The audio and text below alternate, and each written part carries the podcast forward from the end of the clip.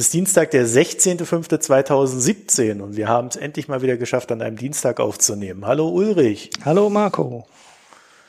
Das ist ja fürchterlich, was in deinem Twitter-Feed so alles passiert. Ja. Gerade sitze ich unschuldig da, muss mir Beschimpfungen von deinem Sohn anhören. Das war mal nicht auf Twitter.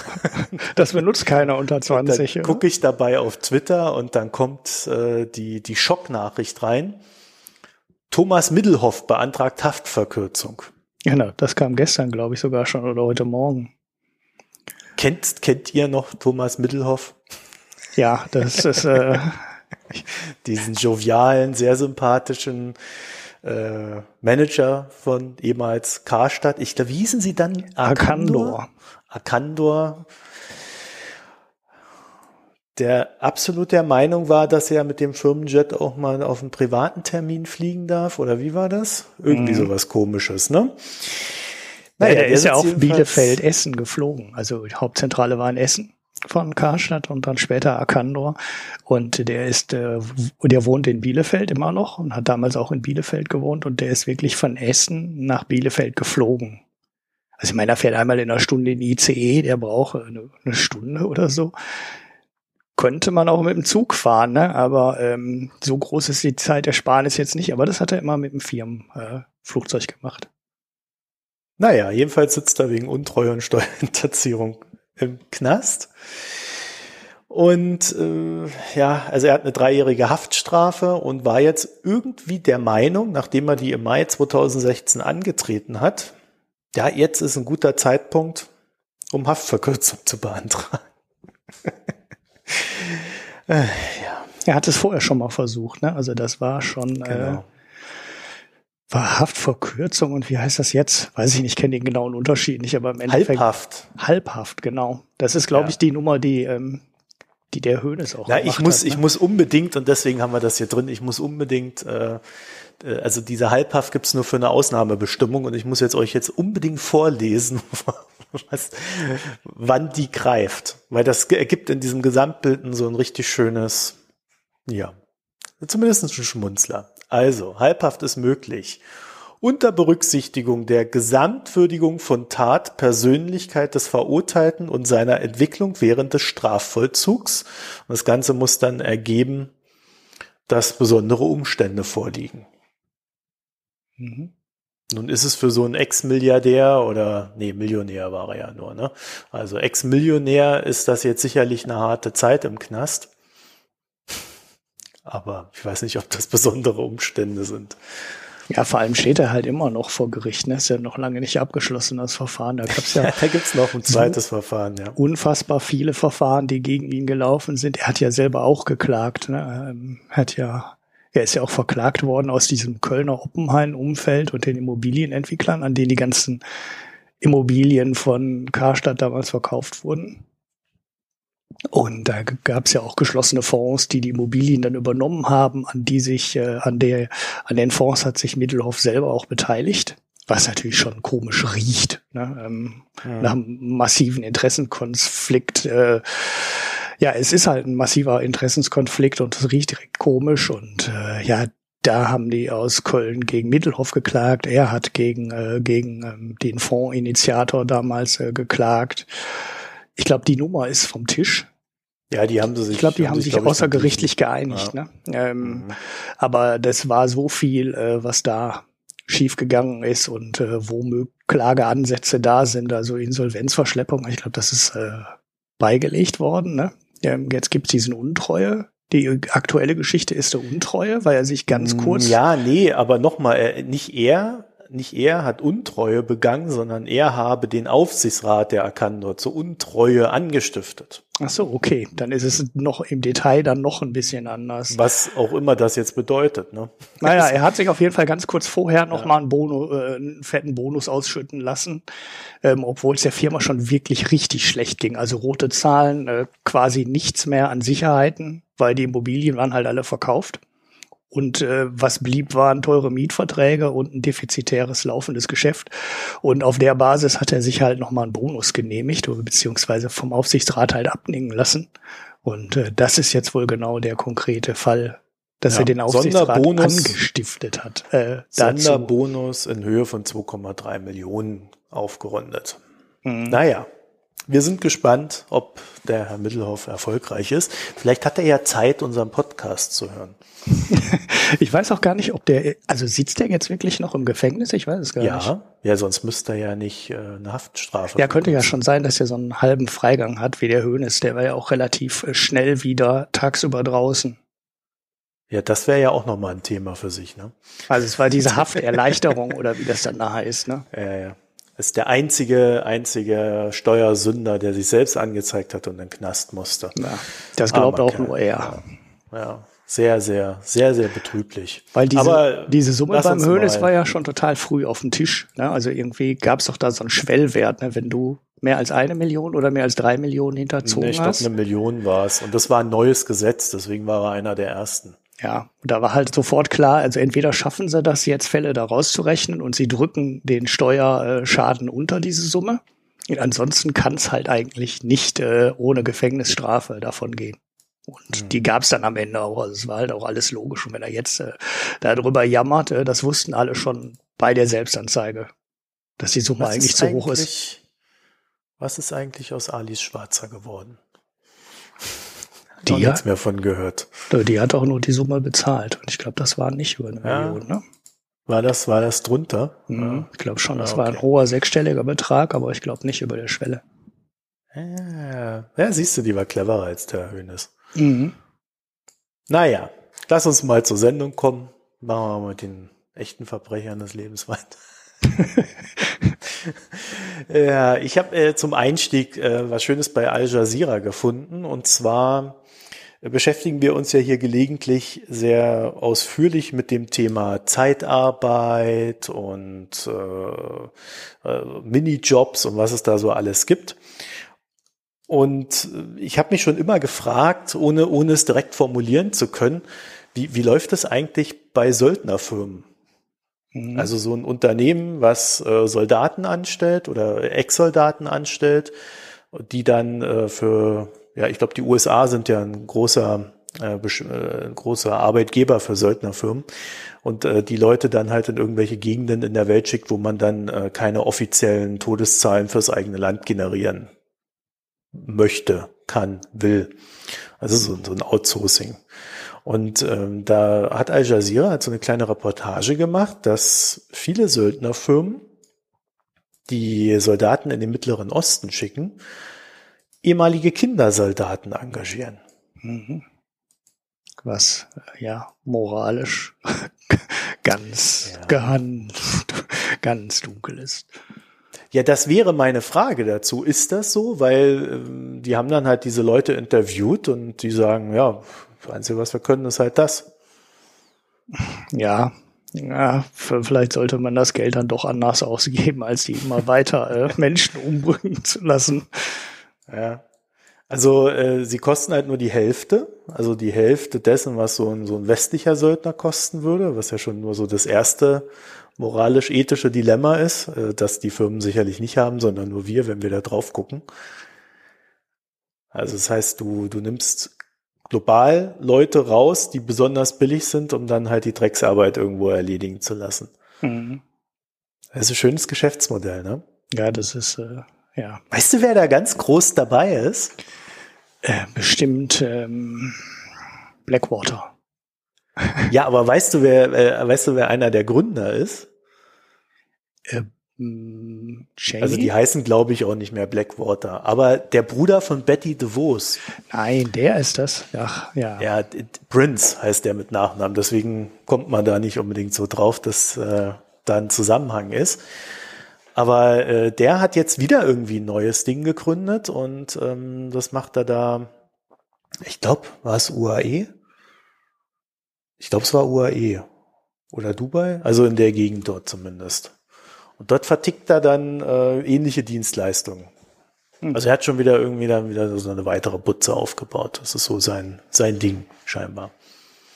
Und hat nebenher, und das ist die Story, und daher weiß ich das, hat er nebenher, hat der ein äh, Backlink zwischen der Trump-Campaign und den Russen hergestellt.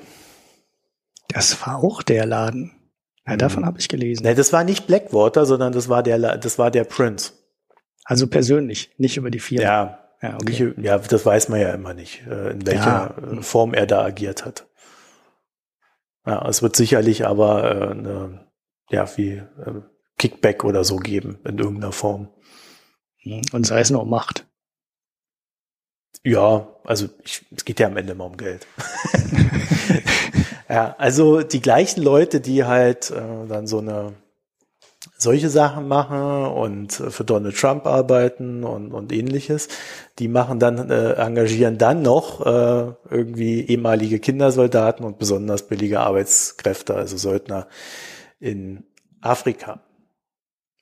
So, damit haben wir doch mal hier die, den Ton für die Folge gesetzt.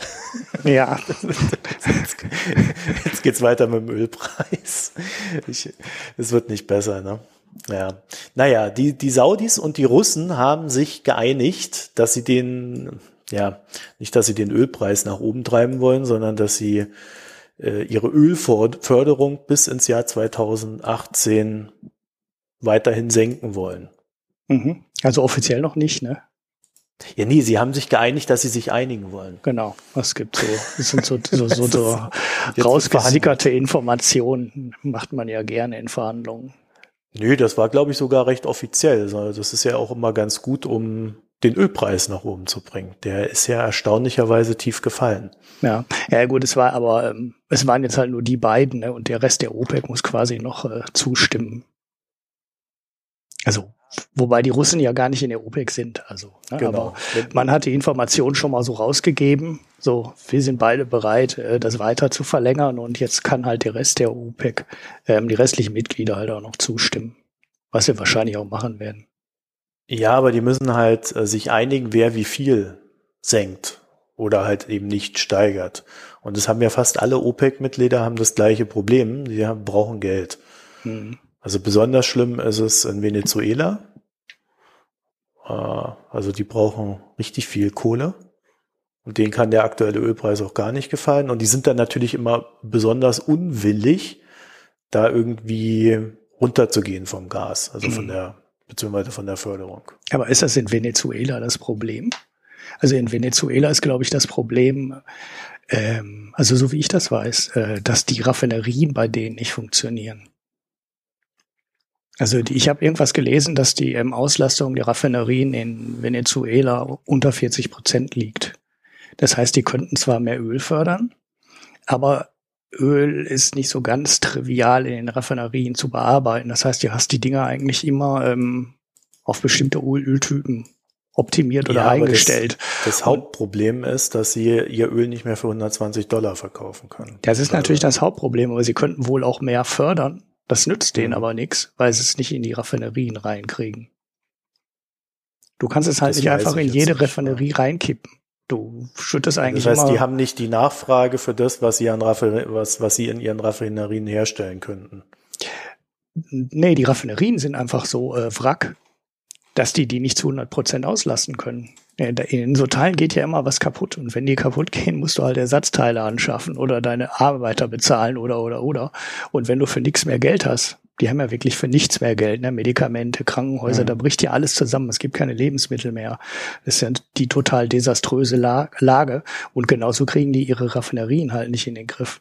Also die, ähm, Venezuela wäre schon geholfen, wenn die die Raffinerien an irgendjemand aus dem Ausland vertickern würden. Äh, weil das Öl wäre wohl da. Also so habe ich ge das gelesen. Flaschenhals ist die Raffinerie und nicht die eigentliche Ölförderung. Die läuft auch nicht rund. Ähm, aber die könnten wohl gar nicht so wahnsinnig viel mehr fördern, weil sie halt auch nicht so wahnsinnig viel mehr verarbeiten können. Die brauchen das könnten Geld natürlich am Öl dringendsten, ne? verticken, ne? Ja, ja, okay, aber das bringt nicht so viel Geld und wie gesagt, Ja. man muss eben auch woanders wieder die passende Raffinerie haben.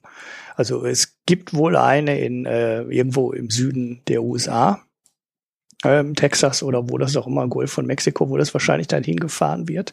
Mhm. Ich kriege das nicht mehr so genau zusammen, aber du kannst es halt nicht einfach so weltweit äh, verschiffen, weil normalerweise diese ähm, Verkaufswege, Absatzwege und wo du welches Öl kaufst und wie verarbeitest, das wird halt alles sehr langfristig eingestielt. Also beim Gas ist es ja, Gas ist das noch viel ähm, extremer. dass das Zeug nicht einfach hin und her gefahren wird, sondern hast du ganz, ganz langfristige Liefer- und Abnahmeverträge.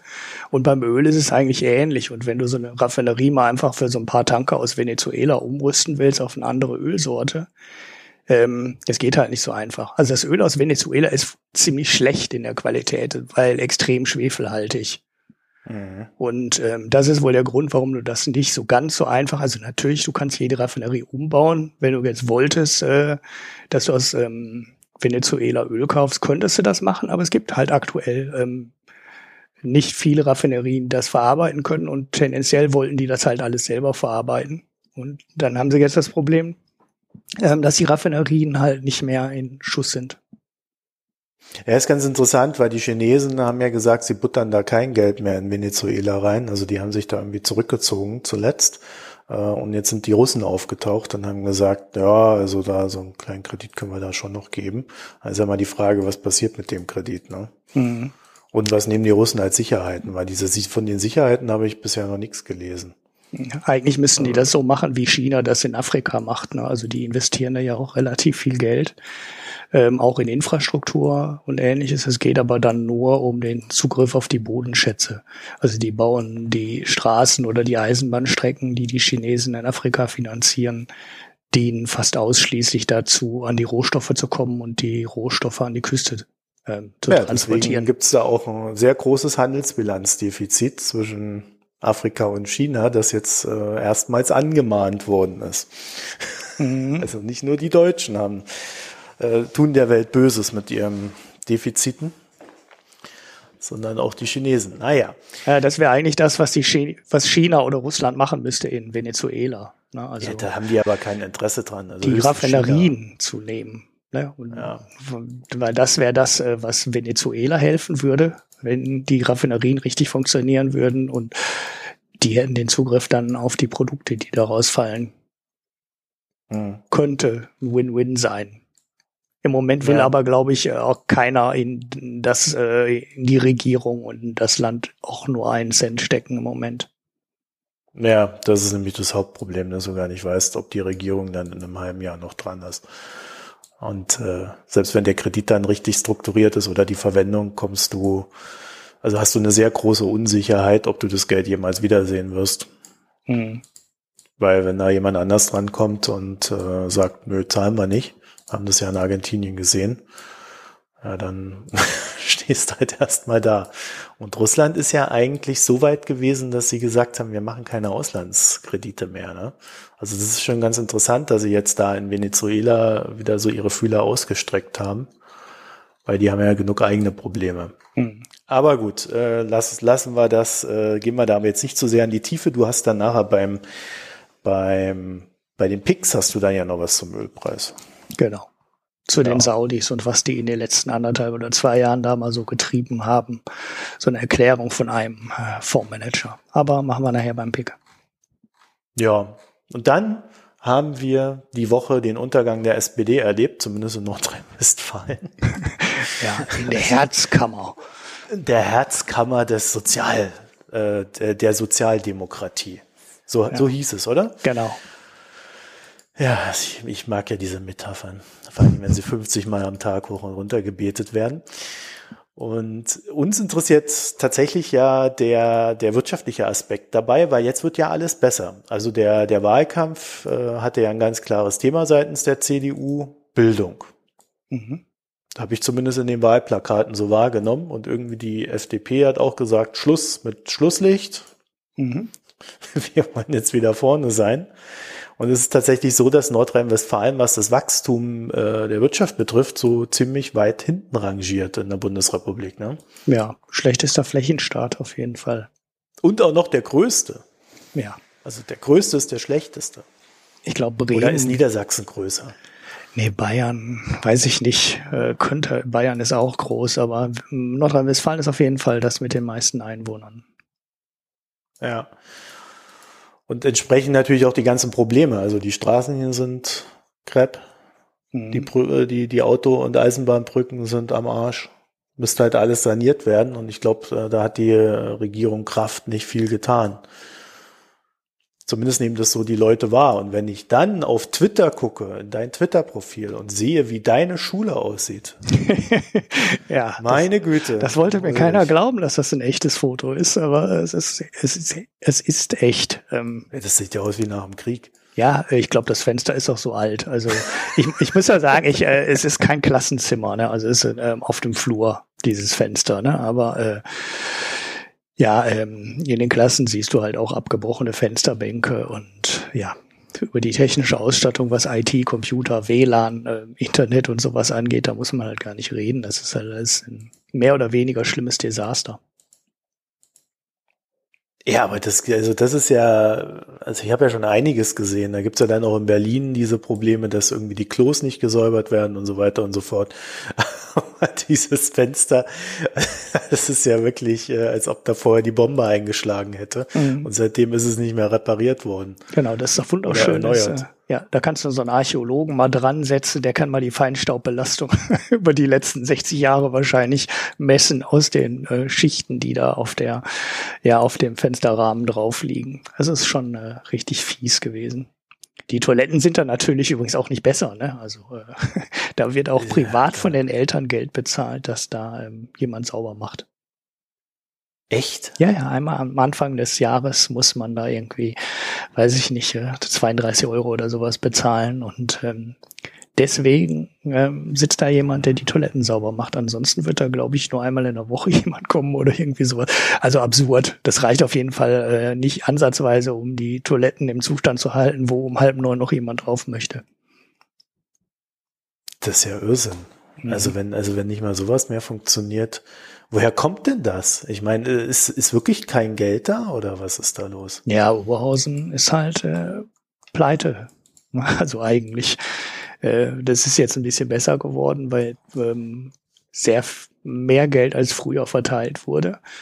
Aber äh, die Bildung wird ja immer über, über das Land bezahlt, ne, also über Nordrhein-Westfalen bezahlt. Die geben das Geld dann an Oberhausen und Oberhausen bezahlt dann, also die Stadt bezahlt dann halt äh, den Betrieb der Schulen. Und da fällt halt alles rein, ne? also Instandhaltung der Schulen, Reinigung der Schulen, ähm, und wenn du dann eine Stadt bist wie Oberhausen, die, naja, bestimmt, ich würde mal schätzen, ein ganzes Jahrzehnt über einen Notfallhaushalt verfügte, wo quasi jede Ausgabe vom Land oder von der Bezirksregierung, bin ich mir nicht ganz sicher, genehmigt werden musste, wird halt an jeder möglichen Ausgabe gespart. Also so das Thema hatten wir mal an einer anderen Stelle auch mal so über Twitter, dass das Bauamt von ähm, 30 Stellen auf vier zusammengestrichen wurde über die Jahre. Und äh, da wird halt gespart, wo es irgendwie geht. Alles wird gespart. An der Reinigung wird gespart. Der Fensterreiniger kommt zweimal im Jahr, was natürlich äh, arg wenig ist. Und äh, ja, geputzt wird einmal in der Woche. Da stellen die Schüler noch alle, wie man es früher kannte, die Stühle auf den Tisch. Aber eigentlich ist es total über, weil da kommt gar nicht jeden Tag jemand, der die Schule putzt. Das gibt's, geht's halt alles nicht mehr. Und ja, man versucht halt alles wegzusparen und äh, da sind dann genau die ganzen Sachen, die darunter fallen. Und die paar Renovierungen, die es gab, die kamen dann in dem Konjunkturpaket 2, wo du dann mal äh, neue Fenster in die Schulen reinsetzen durftest, wegen äh, ja, besserer Wärmedämmung, wo teilweise die Fassaden gemacht wurden, eben genau aus dem gleichen Grund, ne, energetische Sanierung, wie sich das so schön nennt. Und ansonsten ist in den Schulen äh, verdammt wenig passiert, bis äh, teilweise gar nichts. Die Computer, die in den Computerrollen rumstehen, sind nie neu. Das sind immer gebrauchte Computer, die irgendwo ausrangiert wurden. So von der Sparkasse zum Beispiel, ne, von der Stadtsparkasse. Drei Jahre standen sie dann im Büro und dann werden sie halt ausgemustert und dann kriegt die irgendeine Schule. Ist ja zum Glück bei der heutigen Weiterentwicklung der Schulen nicht mehr ganz so tragisch, weil ein drei Jahre alter Computer ähm, war zwar 20 Jahren ja Schrott, weil die sich sehr schnell weiterentwickelt haben. Heute ist ein drei Jahre alter Computer aber noch ganz okay. Ähm, wobei ich gar nicht weiß, ob die drei Jahre alt sind. Wahrscheinlich sind die dann auch fünf Jahre alt wegen den Abschreibungsfristen. Naja, und ähm, der Schulleiter von dem Gymnasium, in dem ich da war, wo ich das Foto gemacht habe, der hat auch mal gesagt, das ist jetzt alles schön, dass die ähm, die nächsten zwei, drei oder vier Jahre Geld für die Schulen zur Verfügung stellen wollten. Äh, was er mal gehen, gerne sehen möchte, wäre, dass es für 20 Jahre ähm, so ein Programm aufgelegt wird, weil über 20 Jahre ähm, hat man es halt kaputt gespart. Mhm. Ja. Also das Geld kommt vom Staat, äh, vom, vom Bundesland. Das habe, Und, genau. Ja, also dann ist ja auch das Bundesland verantwortlich dafür, dass der Schule gut geht. Oder nicht? Ja, also jetzt, man muss äh, jetzt sagen, das Geld, was jetzt investiert wird, also hier in Oberhausen, ist eigentlich kein Geld, was direkt äh, vom Land kommt, sondern das ist äh, Geld, was aus Berlin kommt äh, und dann ähm, an die Länder geht, die das dann wieder an die Kommunen geben. Also es ist auch kein Geld, was das Land Nordrhein-Westfalen selber hat, sondern das ist irgendwas von den vielen Steuern, die da jetzt reingekommen sind, die man dann an die Länder weitergegeben hat und dann hat man halt mit irgendwelchen komischen Verteilungsschlüsseln und Finanzstärke irgendwie das Geld dann verteilt. Das heißt, eigentlich ist es sogar Geld aus Berlin. Also Nordrhein-Westfalen selber hat das Geld nicht mal. Okay, das heißt also, es ist tatsächlich so, dass äh, das Land Nordrhein-Westfalen zumindest unter der Regierung Kraft äh, es nicht geschafft hat, Geld dafür aufzubringen, dass die Schulen ordentlich sind. Das war ja auch, äh, wenn wir dann so retrospektiv auf den Wahlkampf gucken, äh, ein, also das Hauptthema für die Leute, dass mhm. die Schulen scheiße sind. Ja, also innere Sicherung, äh, Sicherheit war ein Thema. Ja, das war das äh, dritte Thema. Die ne? wirtschaftliche Entwicklung, ne? also das, was du ganz am Anfang gesagt hast, ne? Schlusslicht ähm, war ähm, ein Thema. Und es ist halt Außenpolitik halt, war ganz wichtig. Ja, also die Linken sind wieder mit, äh, mit Erbschaftssteuer und sowas und Spitzensteuersatz angetreten, was die irgendwie bei jeder Wahl machen, wo du dich immer fragst, äh, warum? Wir haben hier Landtagswahl. Also ihr, das Steuersystem in Berlin könnte ja bei der Bundestagswahl bitte ändern, aber jetzt sag doch mal, was hier anders laufen soll. Da hatten die anderen schon ähm, ihre Prioritäten ähm, besser gesetzt. Es wundert mich nicht komplett, dass die Linken aus dem Landtag geflogen sind. Ja, kann ich bestätigen. Äh, die haben, die haben tatsächlich alles nur Bundestagswahlkampf gemacht. Sie sind übrigens auch nicht aus dem Landtag geflogen, ne? muss ich korrigieren. Die waren vorher auch nicht drin. Also sie haben es nicht in den Landtag reingeschafft, ähm, obwohl sie ja, Themen, Themen gehabt hätten.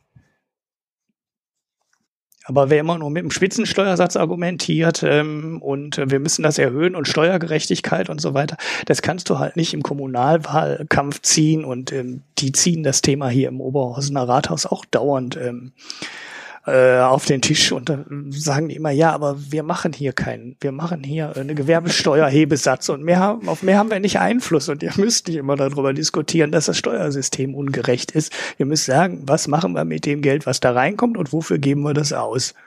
So, und die, ähm, okay. das machen die Linken hier in der Stadt. Ne? Und äh, das wären die Themen, die eigentlich, wenn man über wirkliche Themen reden würde im Wahlkampf, was ja eigentlich nie passiert, die Themen auch, äh, die CDU und FDP auch hätten machen können, aber ähm, ja, die Rot-Grün hat sich halt so viele äh, Fehler erlaubt, dass hier gar nichts, dass die Konkurrenz gar nichts Neues sagen musste oder gar keine konkreten Vorschläge machen mussten. Die mussten nur auf die Fehler hinweisen und sagen, wir machen alles gut. So und viel mehr war der Wahlkampf ja nicht bei uns wird alles gut. Die haben auch nicht mehr Geld nachher und ähm, wenn sie das Geld irg für irgendwas anderes ausgeben wollen, müssen sie auch sagen, wo sie sparen wollen oder ähm, wo sie mehr Geld herholen wollen. Aber konkret weiß man dazu nichts. Ja, also ich weiß nicht, äh, wo die dann weniger Geld ausgeben wollen und wo die dann äh, mehr Geld. Äh, ja, aber weißt du, das Sonderbare an der Geschichte ist ja, dass die, äh, dass dieser Einbruch von der SPD irgendwie in den letzten acht Wochen passiert ist. Also das, die, die Wahrnehmung der Leute scheint sich da tatsächlich dann erst mit der Wahl dahingehend entwickelt zu haben, dass sie ihre Regierung scheiße finden. Hm. Ja gut, es war vorher schon mal. Also äh, so, so ein Gleichstand hattest du in den Umfragen ähm, vor vor Rücktritt, äh, also vor äh, Schulz Gabriel, also vor dem Wechsel von Gabriel zu Schulz ähm, schon mal. Also so ganz ungewöhnlich war das nicht. Sondern kam halt dieser große Schulz-Boom, ähm, der ja auch bundesweit zu sehen war. Da war die SPD dann wieder ganz klar ähm, vor der CDU. Kurz danach ähm, war, ja, war dieser ja, Schulz-Effekt dann in Nordrhein-Westfalen aber auch genauso schnell weg äh, wie bundesweit. Mhm. Naja, okay. Also wir werden jetzt äh, durch das schöne Wahlergebnis äh, tatsächlich in den nächsten, ich glaube fünf Jahre sind es ja immer im Bund, äh, im, äh, bei den Ländern, ne? werden, wir, werden wir jedenfalls sehen können, wie eine CDU-FDP-Regierung, also ich glaube, was anderes wird es nicht werden, das jetzt alles besser macht. Ja. Ja, ja, wir sind sehr gespannt. Heute auf Twitter hat mir äh, die Jenny Tier die Frage reingereicht, äh, was da mit Studiengebühren ist. Da habe ich gesagt, naja, weiß ich nicht. Stand im Wahlomat auch nicht drin. Die Frage habe ich eigentlich vermisst. Das ist mir beim Wahlomat auch schon aufgefallen. Weil das war zum Beispiel so eine Geschichte, die ähm, Schwarz-Gelb damals, glaube ich, gemacht hat, als die letzte Mal dran waren. Ja, in Baden-Württemberg haben, und das sind ja Grüne, ne? Die da regieren. In Baden-Württemberg äh, gibt es ja jetzt auch Studiengebühren für Ausländer. Hm. Und wenn du ein Zweitstudium machst. Ja. Ja. Also da, also da habe ich dann auch, das hat mich etwas überrascht, als ich das letztens gelesen habe. Da habe ich gedacht, huch, okay, die Grünen, also die Grünen in Baden-Württemberg sind wirklich anders als, mhm. als die anderen Grünen. Und begründet haben sie es damit, dass mit dem Geld, was dann reinkommt, können sie verhindern, dass im wissenschaftlichen Bereich abgebaut werden muss. Mhm. Da kommen irgendwie 35 Millionen im Jahr rein. Mhm. Magere Summe Geld. Ist jetzt auch nicht so riesig, aber ja, haben oder nicht haben, ne? Ja. Naja, ich bin auch gespannt, was die machen. Die reden ja, die machen ja immer das, was in Griechenland auch gemacht wird, eine Regulierung ähm, abbauen. Das ist halt so äh, konservativ-liberales Standardprogramm.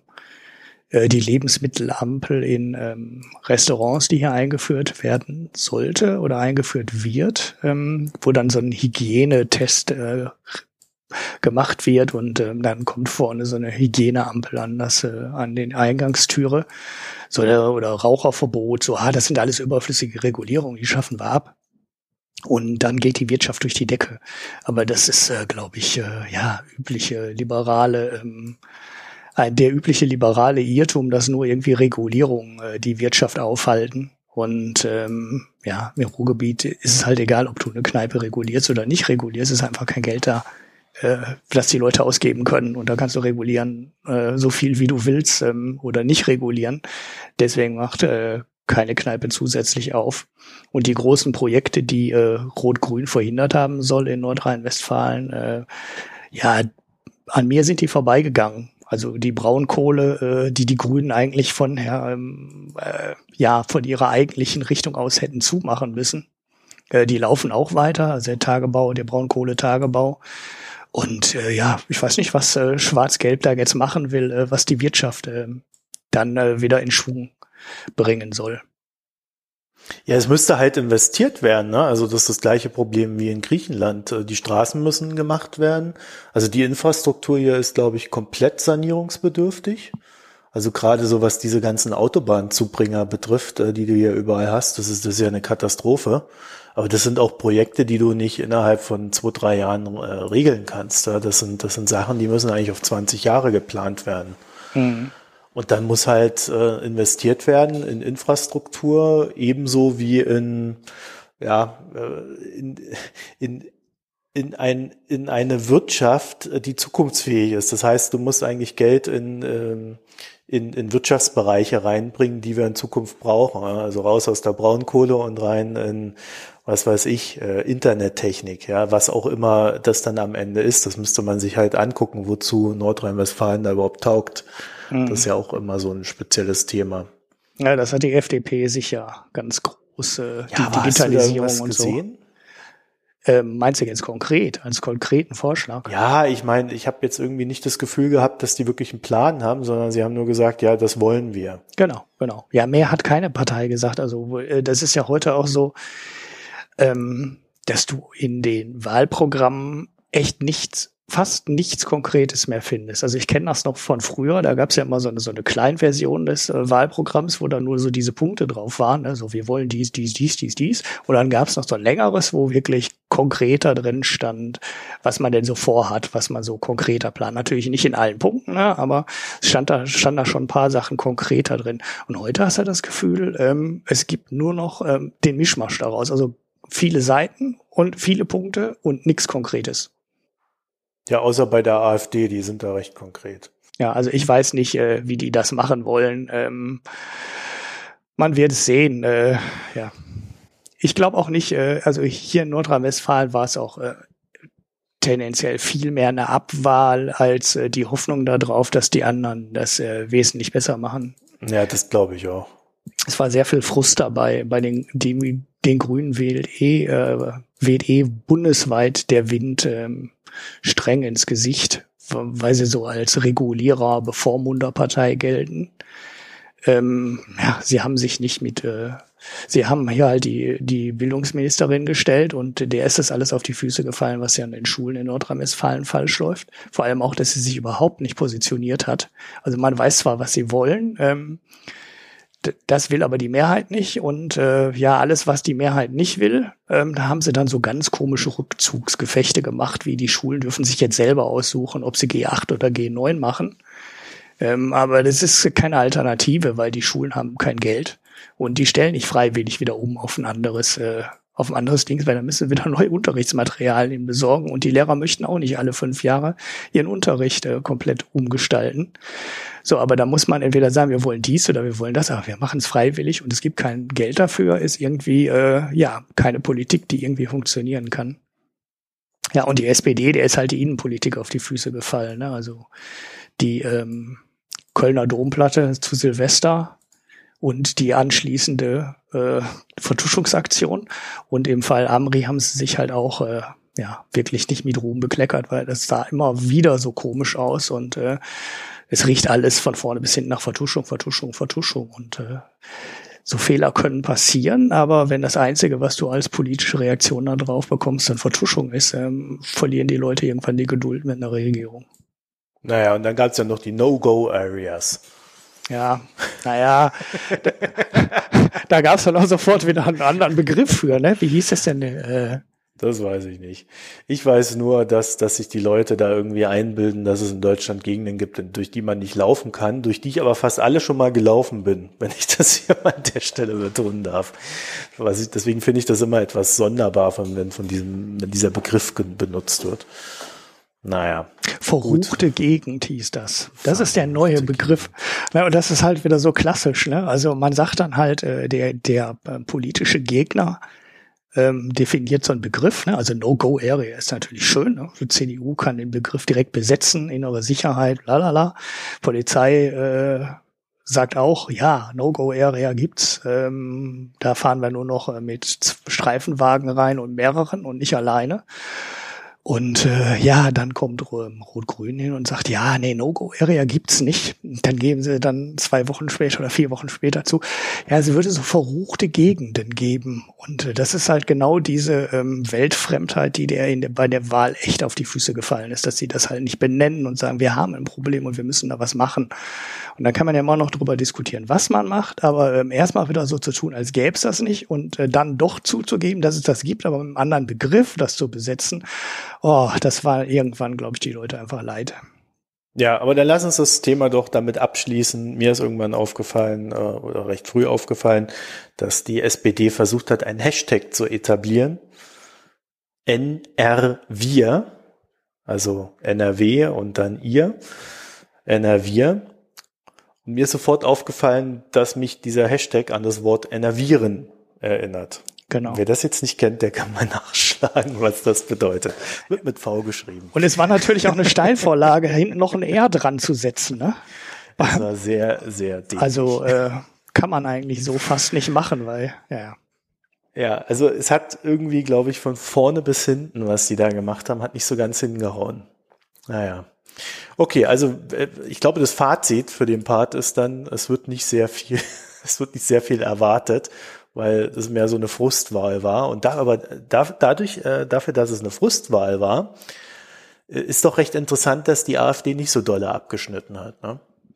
Ja. Also da hätte man doch dann eher gedacht, dass äh, die Leute sich da auf die AfD stürzen, weil den Laschet hatten wir ja auch schon mal und der Laschet ist ja jetzt nicht unbedingt jemand, dem man eine große Kompetenz zutraut.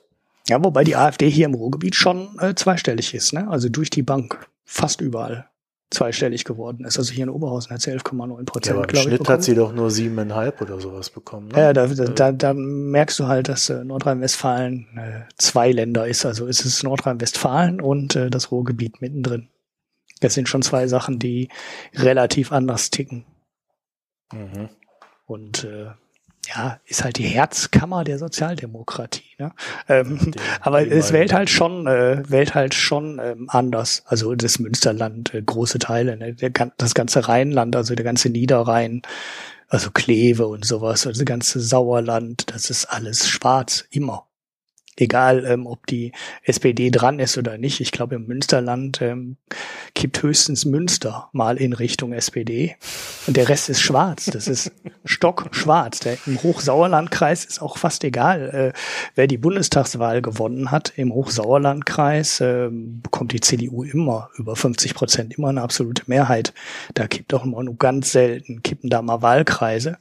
Und das Ruhrgebiet kippt, ähm, tickt halt komplett anders. Also es ist jetzt nicht mehr so wie früher, wo im Ruhrgebiet die fast alle Städte 60 Prozent für die SPD hatten. Ähm, aber äh, das sind die Städte, wo die, FD, äh, die AfD ja heute stark ist. Ne? Also zweistellig ähm, im Westen ist ja dann doch noch eher die Ausnahme für die AfD. Das Ruhrgebiet ist jetzt da. Also das Ruhrgebiet ähm, hat ganz klar äh, die AfD jetzt ähm, dick überall drin. Und ja, ich, ich behaupte ja, dass es alles ehemalige SPD-Wähler sind, Frustrierte. Die Wählerwählung. Ehemalige Piraten sind das. Genau, die Wählerwanderung gibt das zwar nicht her, ähm, aber ich glaube, das muss man über zwei Wahlen betrachten. Ne? Also da muss man halt gucken, äh, wer ähm, bei der letzten Landtagswahl die Piraten gewählt hat, die damals nämlich das ganze, dieses ganze Protest äh, aufgesogen haben. Und wer heute AfD wählt, ähm, und ich glaube, da speist sich äh, schon zum gehörigen Teil aus Leuten, die früher die SPD gewählt haben und jetzt halt Protest wählen. Das Komische ist ja auch, hier bekommt die Linke keinen Fuß. Ähm, Ja, das hast du ja selber schon erklärt, Ja, warum auch. Ja, also was willst du Protest wählen, wenn, wenn die Protestpartei zum, zum Land nichts zu sagen hat? Ja, also. Ja, aber die da ist die Verwurzelung ist nicht so schlecht. schlecht. Ne? Also aus der Gewerkschaft äh, sind gerade in diesem Bereich, diesen Hartz-IV-Geschichten und dem äh, anschließenden SPD-Frust schon eine ganze Menge von der Gewerkschaft äh, aus der klassischen SPD-Schiene in die äh, Linke rübergegangen. Ähm, so richtig durchgesetzt haben sie sich aber scheinbar nicht. Also die, die äh, Linke gilt ja hier im Westen auch als deutlich extremer als äh, im Osten, wo sie ja tendenziell eine linke Volkspartei ist und hier gilt sie halt immer noch als so eine linke radikalen Partei mit äh, wirren Vorschlägen und extremen Vorschlägen. Ähm, wundert mich, äh, dass da so wenige SPD-Wähler hingegangen sind, war eigentlich, na, also von der reinen politischen Beurteilung her müssten da eigentlich die äh, frustrierten SPD-Wähler landen. Komischerweise landen sie eher ähm, dann doch wieder bei CDU, FDP oder halt auch bei der AfD. Ja, also ich äh, wüsste auch nicht, warum man die Linke als aus Protest wählen soll. Das ist äh, wie die MLDP oder sowas. Das ist halt. Naja Ja. gut, die ist ja noch mal drei Nummern extremer. Ja, aber die Linke an sich ist auch schon so verworren extrem, dass man, dass sie halt für Protest einfach nicht taugt. Also äh, bei der AfD kann man wenigstens sagen, wenn du, wenn du eine Stinkwut im Bauch auf dieses System und dem Mainstream hast, dann wählst du halt die AfD. Aber äh, sowas, also die Linke taugt ja nicht mal mehr für solche Emotionen. Ja, das ist so, das wirkt auf mich von außen betrachtet so als akademischer Trainingszirkel oder sowas. Mhm. Halt für, für, für tendenziell extrem Linke. Mhm. Ja, und äh, dass dann Sarah Wagenknecht noch ab und zu mal mit einem, einem Spruch nach rechts vorbeikommt und ihren Diener in Russland macht, äh, das ist halt, das macht's nicht besser. Mhm. Naja gut, das Problem hätte ja jetzt rein objektiv die AfD auch, ne? aber ja, das stimmt schon. Also der Eindruck, den du da gerade ähm, geschildert hast, das ist wahrscheinlich auch äh, genau der, den der ehemalige SPD-Wähler auch hat, dass es halt so ein verkopftes linkes Ding ist und dass äh, eben doch nicht die alten Gewerkschafter sind, ähm, die man aus der aus dem Betrieb halt her kennt, die halt früher für die SPD die ne? also die früher halt für die Ja, es SPD sind nicht geworben die, die haben. für dich kämpfen. Weißt Genau. du, die Linke ist im Osten ja groß geworden, weil sie sich um die Leute gekümmert hat. Die, die haben dort überall ihre Büros gehabt, so wie es ja schon in der DDR war. Und dann haben sie die Leute dort aufgefangen und wenn die irgendwie ein Problem mit, mit, mit, äh, was weiß ich, irgendeiner Behörde hatten, dann haben die die an die Hand genommen und sind mit denen zur Behörde gegangen und haben halt versucht, das zu regeln. So ist die Linke im Osten groß geblieben. Und das habe ich hier im Westen nicht, äh, oder ich wüsste es jedenfalls nicht, dass das in der Form stattfindet, dass es größere äh, Menschenschichten ansprechen würde. Weil genug potenzielle, potenziellen Einzug hätten sie ja. Hm. Ja, und also ich wüsste nicht, dass es hier im größeren Rahmen stattfindet und äh, entsprechend sie, siehst du dann halt nur noch diese Diskurse. Weil das wäre ja auch, äh, im Osten haben sie ja immer eine sehr, sehr konkrete Hilfestellung, also auch eine wirtschaftliche Hilfestellung gehabt. Dass sie halt gesagt haben, hier, also okay, du kriegst jetzt irgendwie da, hast du bei Hartz IV deine Sanktionen, äh, ja komm mal hier, da können wir dir ein bisschen was zu essen geben und hier, äh, da kriegst du das und das und da ist ein Anwalt, äh, der, der leistet dir Hilfe und, und so weiter und so fort. Ne? Und das System fehlt halt hier im Westen komplett. Hm. Ja, und die SPD macht's auch nicht mehr, ne?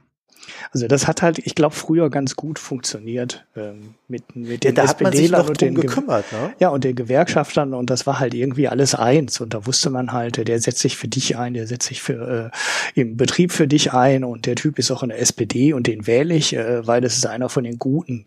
Und dieser komplette ähm, Zusammenhang scheint irgendwie komplett aufgebrochen zu sein. Also entweder weil sich die SPD äh, oder die Gewerkschafter dann halt in die Linke verabschiedet haben teilweise, weil es vielleicht den ganzen Zusammenhang zwischen Arbeitergewerkschaft so auch nicht mehr gibt. Und ähm, die Lücke, die danach entstanden ist, hat irgendwie noch keiner gefüllt. Also die Linke füllt die nicht und die SPD ähm, scheint die auch nicht mehr, ähm, ja, diese Dienstleistung, sagen wir mal so, ähm, zu liefern. Und dann wählen die halt irgendwas. Der Zusammenhang ist dann halt weg, ne? Also der Zusammenhalt ist dann halt auch weg. Ja. Und dann wählen die halt einmal Piraten und einmal ein Teil wählt halt Linke und, dann wählen sie halt wieder AfD und äh, ja, dieses Vertrauen ist halt irgendwie weg. Naja, so jetzt kommen wir aber, bevor wir uns da hier, also jetzt haben wir genug Schleifen gedreht. Jetzt kommen wir zurück zum Adlon, zurück, weil wir da letzte Woche schon waren. Und äh, im Adlon zur Erinnerung wurden aus der Bar eine Million Euro rausgeschleppt. Mhm. Wie wir mittlerweile wissen, innerhalb von acht Monaten scheinbar. Ja, also zumindest deutet das darauf hin, ne? weil die ist dann vor acht Monaten neu eröffnet worden. Es kann jetzt natürlich theoretisch sein, dass der Betrug, äh, die Betrugsmasche schon länger läuft, aber hm, von man, Es sieht ganz es sieht danach aus, als wäre es jetzt neu. Ja. So, und äh, was man mittlerweile weiß, ist äh, nicht viel. Also wir, wir wissen quasi nichts. Wir wissen nur, es gab ein, eine externe Prüfung und diese externe Prüfung hat äh, den Verdacht, der aufgekommen ist, bestätigt.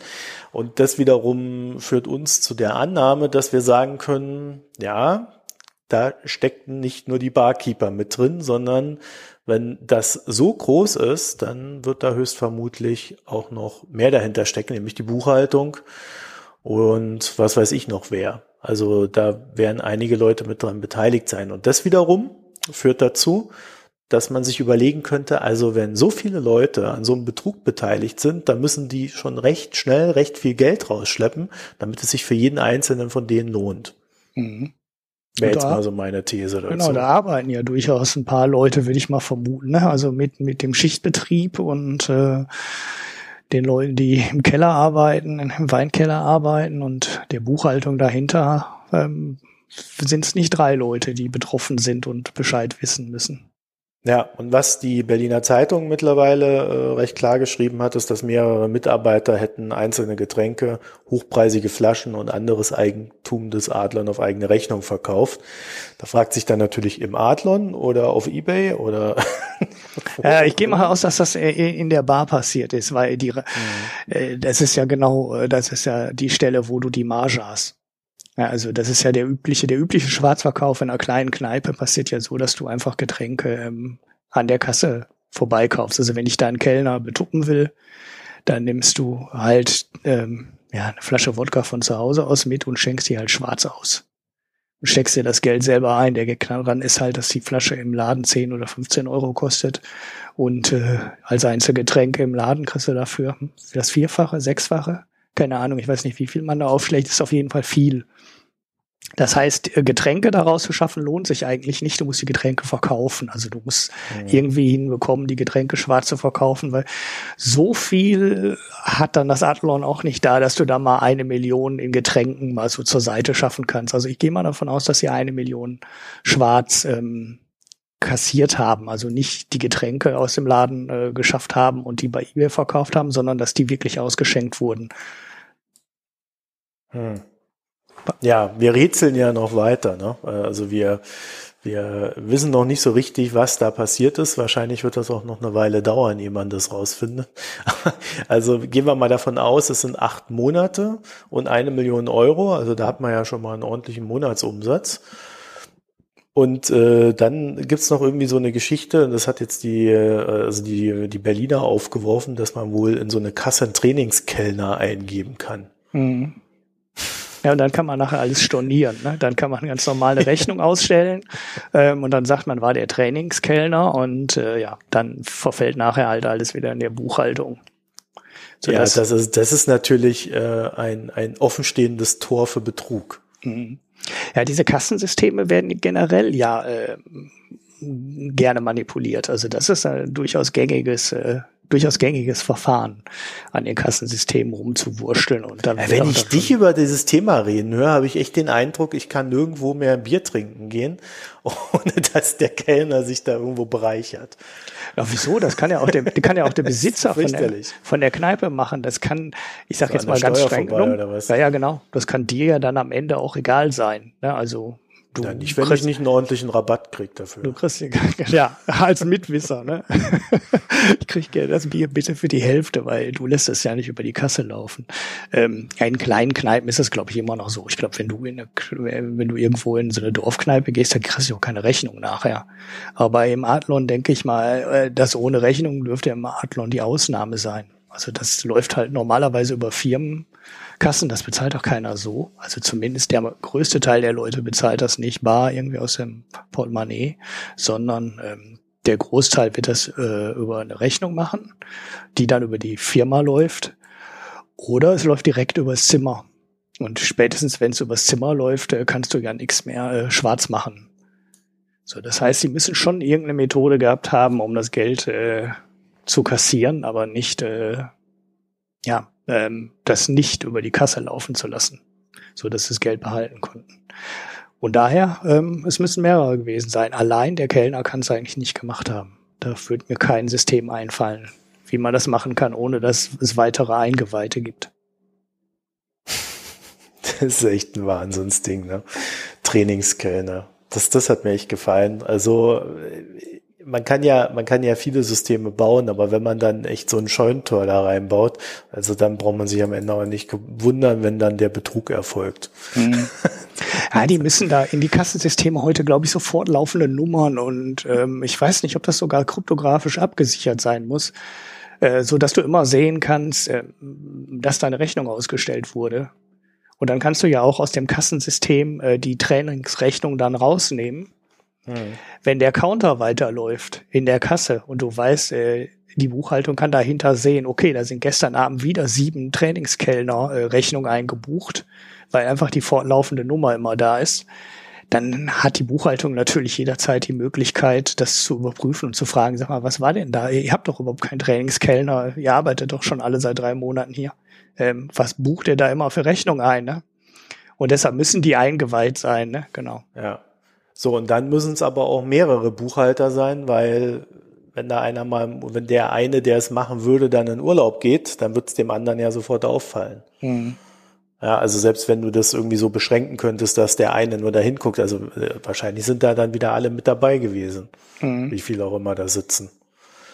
Meine Güte, ja. Aber manche Betrugsmaschen sind auch so einfach, ähm, dass du dich im Nachhinein fragst, äh, wie konnte das funktionieren? Weil dann ist es nämlich eben vielleicht doch nicht nur einer sondern also in der Buchhaltung. Ne? Vielleicht ist es in der Buchhaltung doch nur einer gewesen und dann muss er halt mit der Masche aufhören, wenn der im Urlaub ist.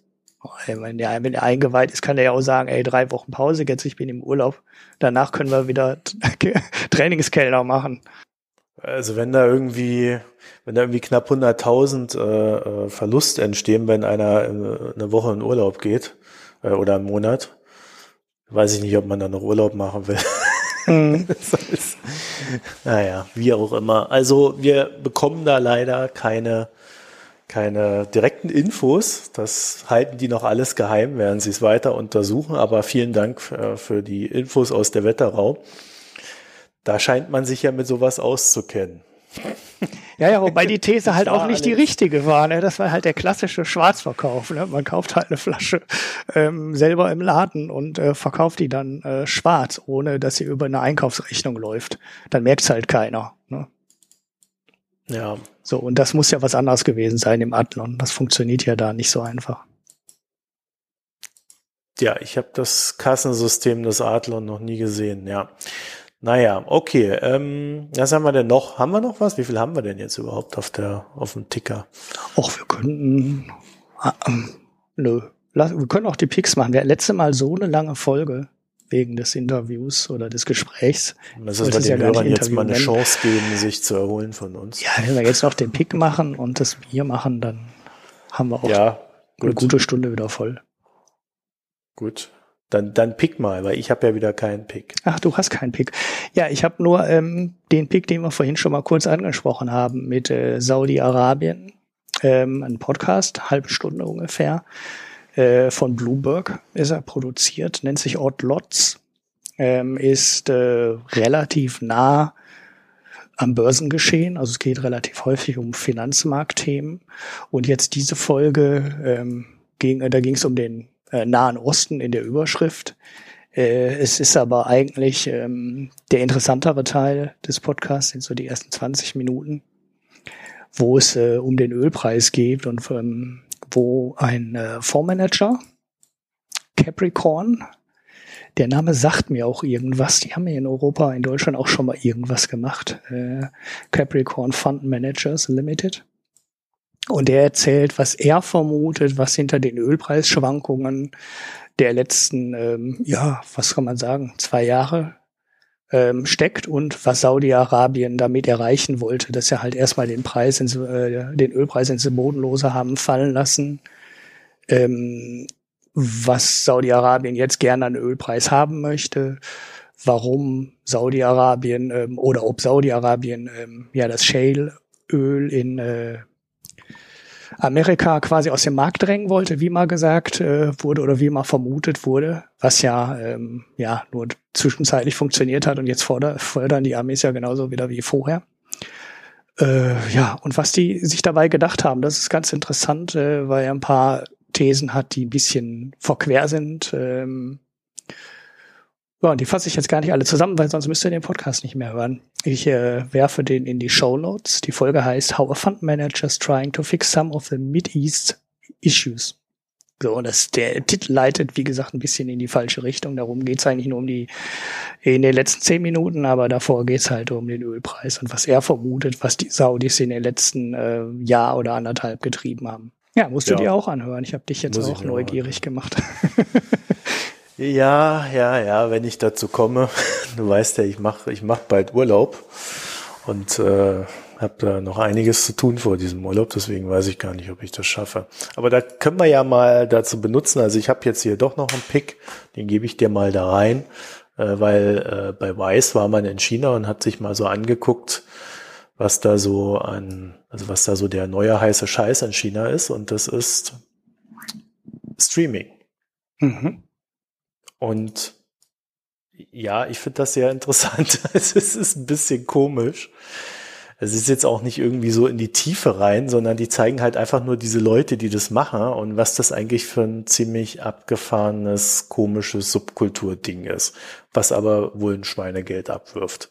Mhm. Erinnert mich alles so ein bisschen an wie, wie Ende der 90er, Anfang 2000, so diese, diese Porno, dieses Porno-Streaming. Mhm. Ja, die sitzen auch in so kleinen Zimmerchen und äh, bloß, dass sie sich da halt nicht mehr mehr ausziehen, sondern nur halb ausziehen und die Lippen schminken äh, statt irgendwas anderes. Ähm, ja, also ganz, ganz komisch. Ich fand das wirklich sehr, sehr sonderbar. Modern Day Gold Rush. Also schon der nächste Goldrausch schon wieder, ja, okay. Ja, ist da wohl in China gerade ein Riesending. Und natürlich, klar, also du hast ja da äh, 1,3 Milliarden Menschen, glaube ich, sind es momentan. Davon hast du eine, eine Mittelschicht mit 300 Millionen.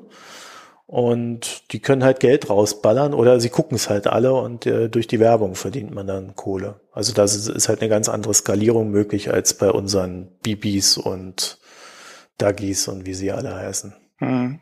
Hast du mitgekriegt? Bibi, Bibi hat ja jetzt ein neues Lied. Ja, ja, das habe ich mitgekriegt. Das hat mir mein, mein Sohn immer ganz äh, aufgeregt erzählt. Ähm, Oh Gott. Das ist äh, also nicht, dass das Lied jetzt draußen ist, sondern er hat halt die klassisch deutsche Schadenfreude-Nummer da geschoben, die die ganzen Medien halt auch geschoben haben, dass sie irgendwie auf ihr Lied äh, also völlig belangloser ich glaube, sie spielt so Uku, Ukulele, Ukuele, wie heißt das? Ukulele? Nee, nee, ja? das ist keine ist Ukulele. Banjo? Ich weiß nicht, das war einfach nur ein richtig scheiß Sie spielt aber doch irgendwas da, so ein Banjo oder irgendwas.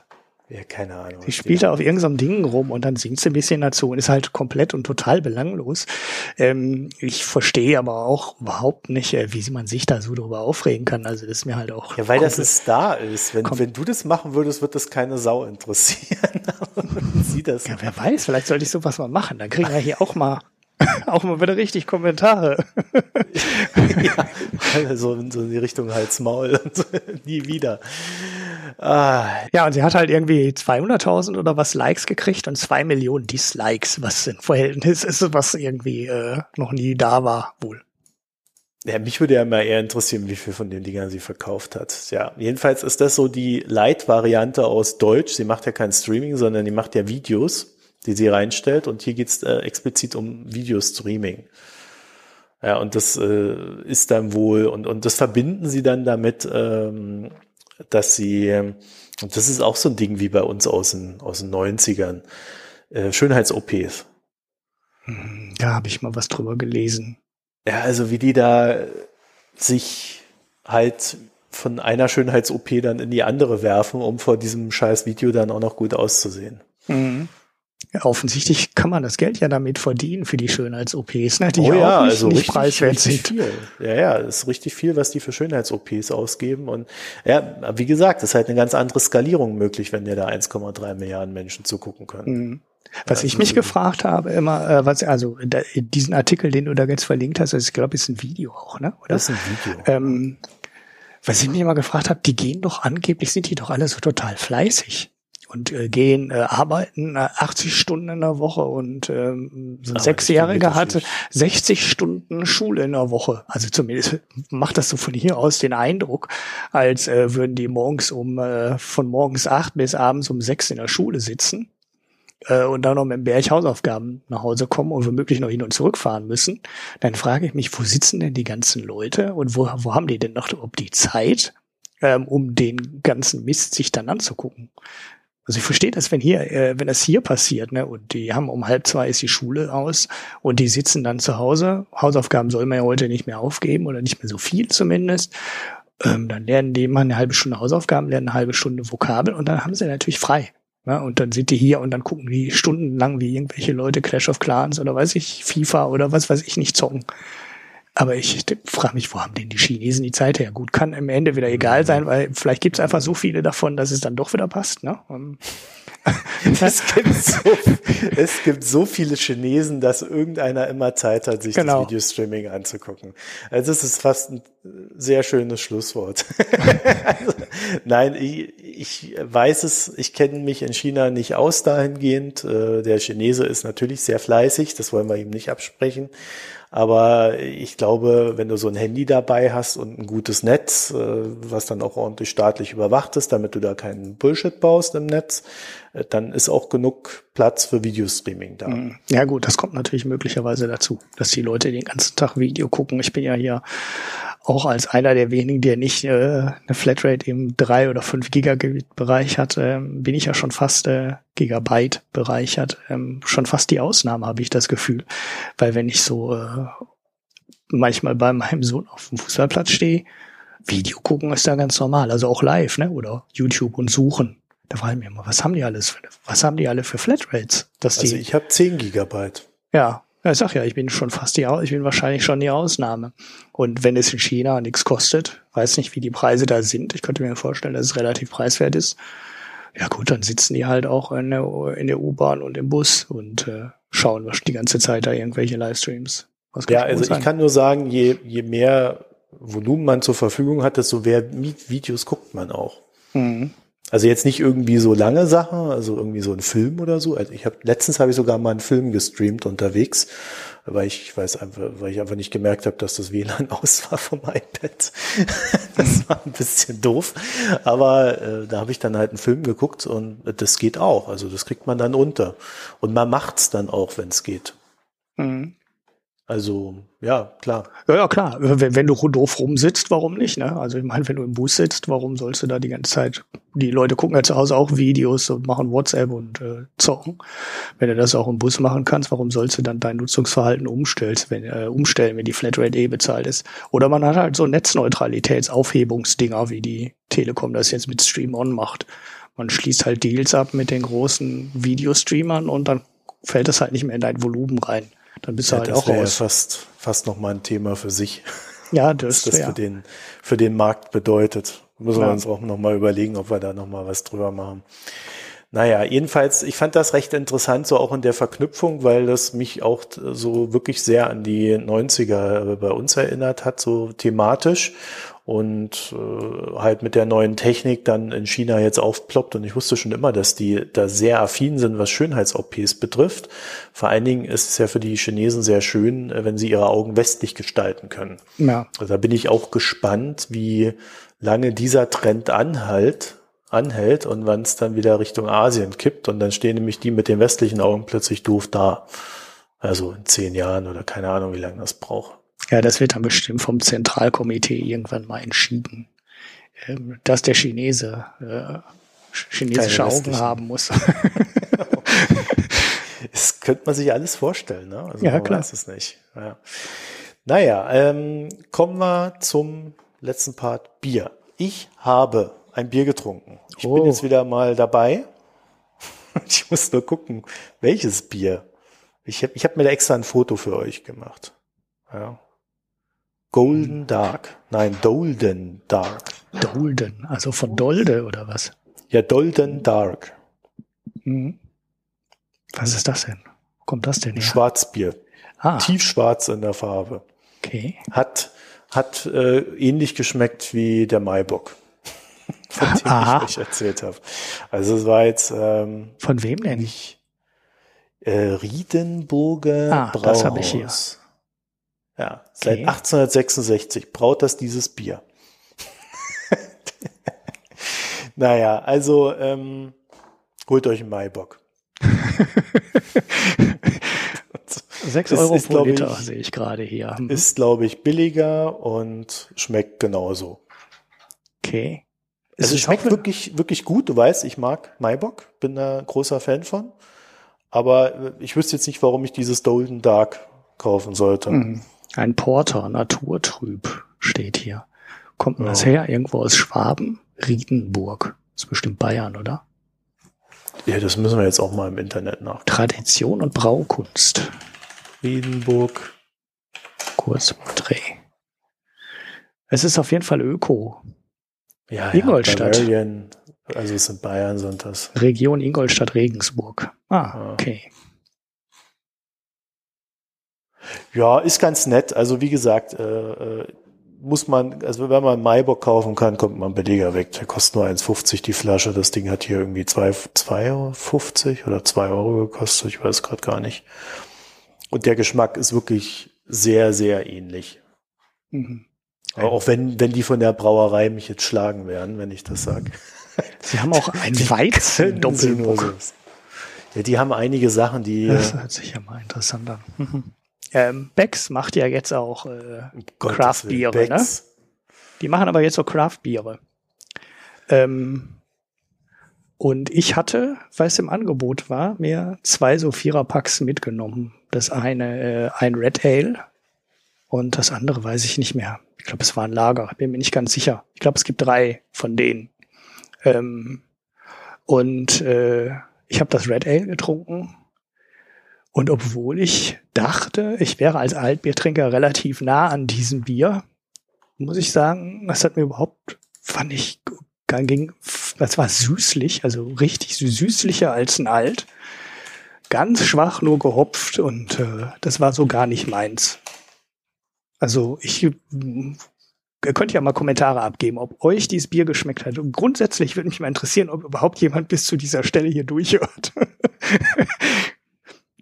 Eigentlich haben wir es ja nur gemacht, damit ihr uns Testbiere zuschickt, aber das ist nicht aufgegangen. Ich weiß gar nicht, ob man diese Rubrik überhaupt am Leben Ja, wahrscheinlich, wahrscheinlich, wahrscheinlich. Ja, ja, müssen wir, eigentlich müssen wir die abschaffen. Ja, bin ich auch der Meinung. Da gibt's nie Feedback zu. Dich muss man zum Bier trinken Doch, immer der, zwingen. Der und, äh, Alex, nein, das stimmt ja nicht. Der Alex äh, sagt eigentlich zu jeder Folge, beschimpft er dich nach dieser Rubrik auf Twitter. Genau, weil ich dann Hipsterbiere wieder getrunken habe. Ich muss ja jetzt schon immer darauf hinweisen, dass keine Ich Hipsterbiere möchte, sind. ich möchte an der Stelle anmerken, dass der Alex noch nie ein angeblich gutes Bier geschickt hat, weil er sagt ja immer, er kennt die guten Biere, aber äh, er hat er hat sie uns noch nicht gezeigt. Ja. Er trinkt immer Liecher, das weiß ich, das hat er früher zumindest getrunken. Das ist also aber, glaube ich, so ein ziemlich langweiliges Standardpilz. Das brauchst du uns nicht zu schicken. Wenn dann irgendwas Schönes, Cooles, was man hier nicht kriegt in der Gegend. Äh, ja, Ähm. dann, dann müssen wir am Ende am Ende kriegen schicken die uns noch alle Biere und dann müssen wir uns da durchsaufen. Ja, keine- aber da habe ich kein Problem mit. Ich, Okay, also ihr habt, ihr habt gehört, was der Wunsch des werten Herrn ist. Äh, Mir braucht ihr kein Bier schinken, äh, äh, schenken, äh, schicken. Mein Gott, also ich habe hier gerade eine, eine Seite von einem Hotel aufgemacht und da ist ein Frühstücksbild, deswegen bin ich jetzt zu schinken. ach so, okay. Mir hat gerade jemand ein Hotel geschickt. Gut, ähm, also ja, wie gesagt, mir braucht ihr kein Bier schicken, aber ihr könnt es mir schenken, äh, wenn ihr es, in, indem ihr es in Ulrich zuschickt, weil der arme Ulrich verdurstet sonst. genau. Und er muss dann, er muss dann äh, immer, immer sagen, von wem das kommt. Und der muss es dann ganz genau uns erklären, warum das gut oder schlecht ist. Ich trinke die auch alle live dann in der Sendung, wie ich das einmal gemacht habe. nee, Äh, nee, wenn bitte es- nicht. Ich habe mir das immer noch nicht angehört, ob man das Am Ende ob einem du. Nee, die, ähm, nein, ich habe doch mal einmal ganz am Ende mir eins eingeschüttet. Ich weiß gar nicht, ob man, äh, ob man das dann noch vernünftig hörte. Mit dem Headset ist das gar nicht so einfach irgendwie zu trinken.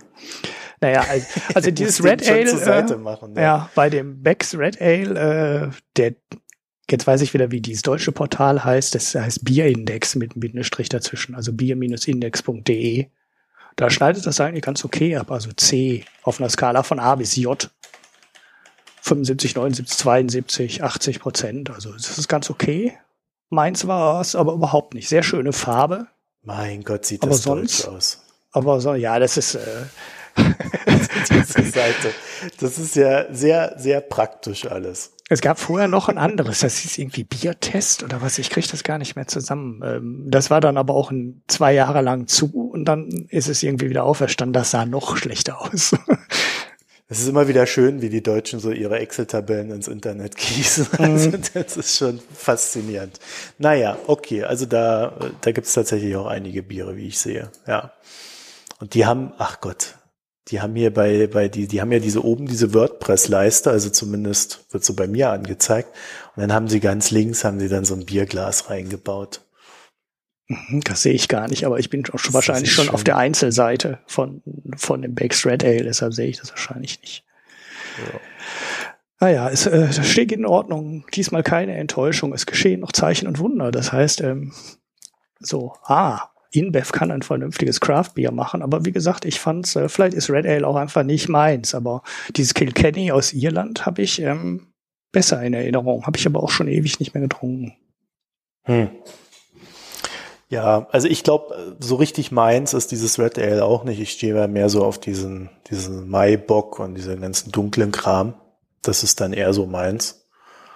Ja. Von Ja. daher. Ich habe für vier Flaschen 1,99 bezahlt. Also ich kann nehm's dir jetzt nicht beschweren. Ja, das musst du jetzt selber aus. Ja, ja, das wird einfach mal irgendwann auf den Tisch gestellt und dann trinkt das schon jemand. Und jetzt, jetzt hören wir auf, die Leute damit zu belästigen. Alles klar. Gut, haben wir noch was oder äh, verschieben wir alles andere auf nächste Woche? Wir haben ja hier noch so ein, so ein schönes Streitthema äh, offen, um das wir uns noch kümmern müssen.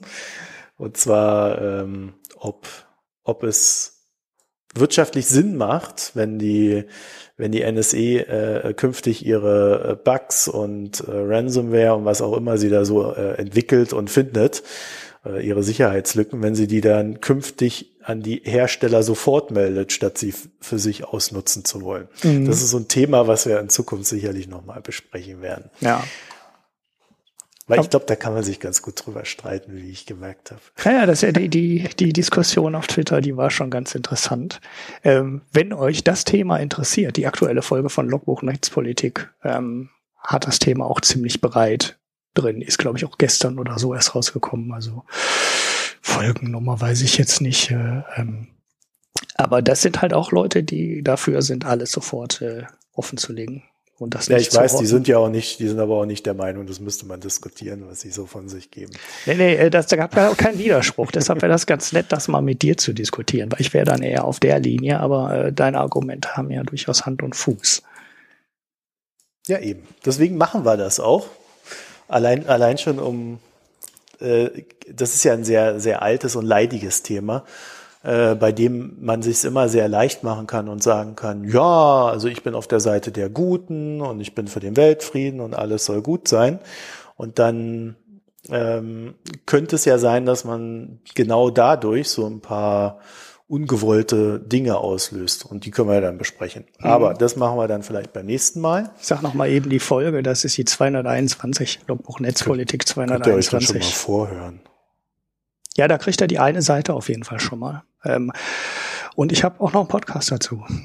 Es gab mal einen dazu, müsste ich aber auch erst raussuchen höre ich mir dann auch nochmal an, wo dieser wirtschaftliche Aspekt da diskutiert wurde. Ne? Also es gibt ja auch einen Markt. Ne? Der Ransomware-Markt ja, ist eben. ja keiner, der äh, von den ähm, Geheimdiensten geschaffen wird, sondern äh, also die entdecken die ja nicht selber, sondern die kaufen die ja ein. Und dahinter stecken natürlich auch ganz interessante Marktmechanismen.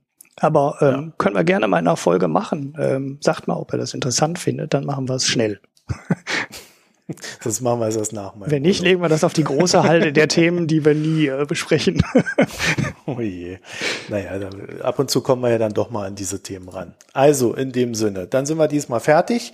Äh, wir bedanken uns für die Spenden, die reingekommen sind. Das war etwas mehr irgendwie, aus irgendeinem Grunde.